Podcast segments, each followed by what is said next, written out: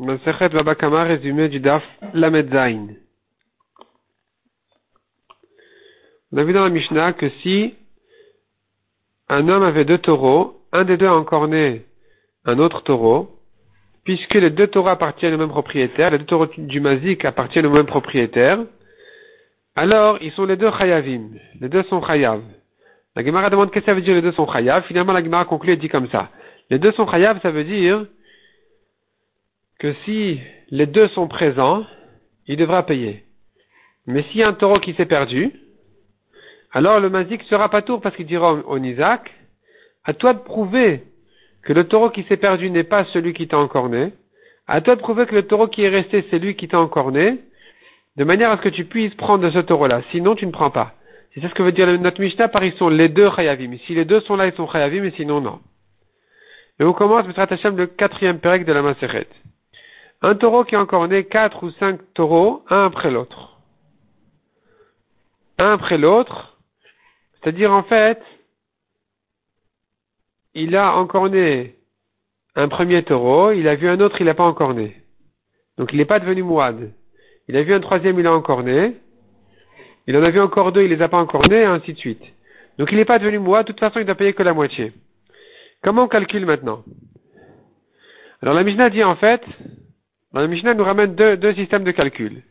Et là, on se rappelle de la maroca de Rabbi Ishmael et Rabbi Akiva qu'on a vu dans le pérec précédent, à savoir un taureau qui est tam, quand il paye la moitié migoufo de son corps, est-ce que c'est vraiment physiquement de son corps? Ça veut dire qu'il devienne associé le mazik avec le lisak sur le, taureau lui-même, sur le physique du taureau?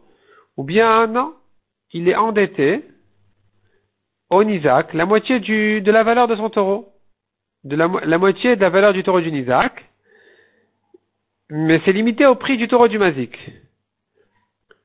Et la Gemara explique comme ça. La Mishnah sera comprise selon Rabbi Ishmael. Selon Rabbi Ishmael qui dit qui sont tous des créanciers, tous les Nizakim sont comme des créanciers en fait. Il est endetté à eux de leur, il doit les dédommager, il doit payer. Donc s'il a une dette il n'a qu'une dette à, les payer, à, c'est pas qu'ils deviennent tous associés sur le taureau. Donc, ici, le calcul se fera de la manière suivante. Le dernier d'abord prend ce qu'il mérite. Le dernier prend son khatinezek. S'il reste quelque chose sur le taureau, le précédent prendra. S'il reste encore quelque chose dans le taureau, le précédent prendra. Et s'il reste quelque chose, c'est pour le propriétaire. Le propriétaire est le dernier à prendre, le premier Isaac est l'avant-dernier à prendre, et ainsi de suite. C'est que le dernier Isaac qui sera le premier à prendre. Et la Gemara qui demande, mais selon Rabbi Ishmael, c'est pas comme ça? Selon Rabbi Ishmael, s'ils sont des créanciers, au contraire, on devrait donner priorité au premier Isaac, pas au dernier Isaac. Répond la Gemara ici, il s'agit que le premier Isaac, quand il s'est fait encorner, tout de suite, il a pris le taureau du Mazik. Il a dit déjà, j'assure, j'assure mon argent, je prends le taureau du Mazik. Et donc, dorénavant, le propriétaire n'en est plus responsable parce qu'il est plus chez lui. C'est le Nizak qui devient responsable du taureau. C'est pour ça que s'il va en corner, alors le Nizak sera responsable. Et donc, on lui dira comme ça. On dira au Nizak comme ça. Tu dois payer la moitié du Nézek sur le compte de ce qui t'appartient dans ce taureau, c'est-à-dire sur ce que tu méritais toi, si toi tu avais 100 zouz sur le taureau, et que le dommage était de 200 zouz, donc tu dois payer la moitié 100, tu as perdu tes 100, et tu rends 100 au propriétaire. S'il y a encore un autre Nizak plus tard, et le dernier Nizak il a pris le taureau, donc ici, à chaque fois le dernier il est responsable, c'est-à-dire à chaque fois le dernier qui a gardé le taureau il est responsable du Nizak suivant, et donc il perd qu'il devait prendre, et on rend au propriétaire ce qu'il méritait depuis le début, c'est 100.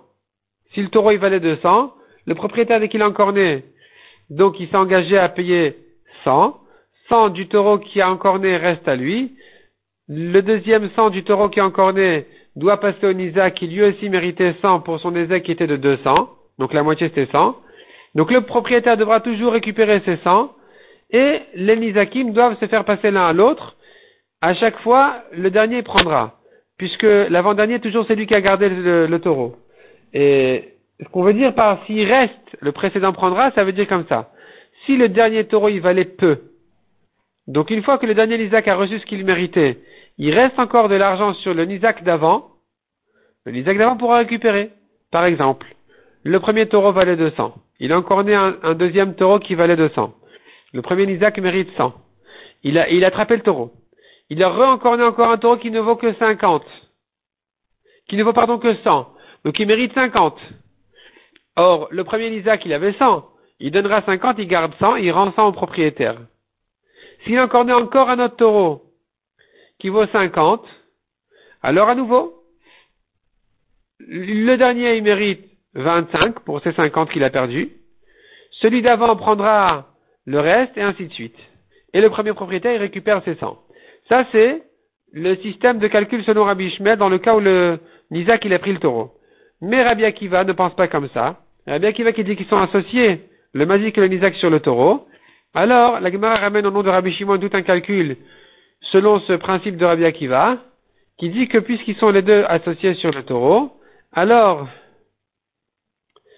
quand il a encore né une deuxième fois, ils devront les deux, le propriétaire et le premier Isaac, assurer Khatinezek au dernier. Et ils vont se partager le reste. Donc si maintenant le premier taureau valait 100, disons que tous les taureaux valent 200. Alors, le dernier il prend 100, l'avant-dernier il prend 50, et les deux premiers prennent 25-25. De manière à ce que chacun se charge de son pourcentage qu'il a sur le taureau. La ensuite traite un nouveau sujet. Quelqu'un qui a frappé son ami sur son oreille ou qui lui a fait honte en criant à son oreille, il doit lui payer un cela. Combien c'est un cela La Gemara conclut, un cela, c'est, il y a deux monnaies. Il y a une monnaie qui s'appelle Tsori et une monnaie qui s'appelle Medina. Et tout argent fixé par la Torah, il se calcule dans les monnaies de Tsori, la monnaie importante.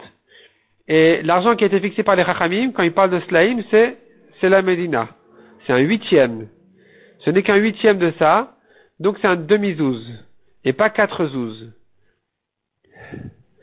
Et donc la Gemara euh, il y avait effectivement une histoire où quelqu'un avait euh, comme ça sonné à l'oreille de son ami, il avait crié à l'oreille de son ami, et donc il se trouve qu'il ne devait lui donner qu'un demi-zouz. Et l'autre il a dit, bon bah si c'est qu'un demi-zouz, c'est pas la peine, de donner le aux pauvres. Et puis ensuite il a regretté, il a dit non, vous savez quoi, je, je, je, le veux. Je le veux ce demi-zouz. Et Rabbi Yosef lui a dit c'est trop tard, tu l'as donné aux pauvres, c'est aux pauvres? Pourquoi? Même s'il n'y a pas de pauvres ici, moi qui suis le Gabaï Tzedaka, ma main est comme la main des pauvres. La Gemara termine par une histoire avec le méchant Hanan qui lui aussi avait sonné à l'oreille de quelqu'un, il avait crié à son oreille ou frappé à son oreille, et donc il devait lui donner un demi-zouz, il avait un zouz entier. Et il avait un zouz entier, mais c'était un mauvais zouz. Il n'arrivait pas à l'échanger, il n'arrivait pas à faire la monnaie. Et donc, euh, il savait pas quoi faire parce qu'il voulait pas lui donner le zouz entier. Et d'autre part, il devait lui donner un demi-zouz.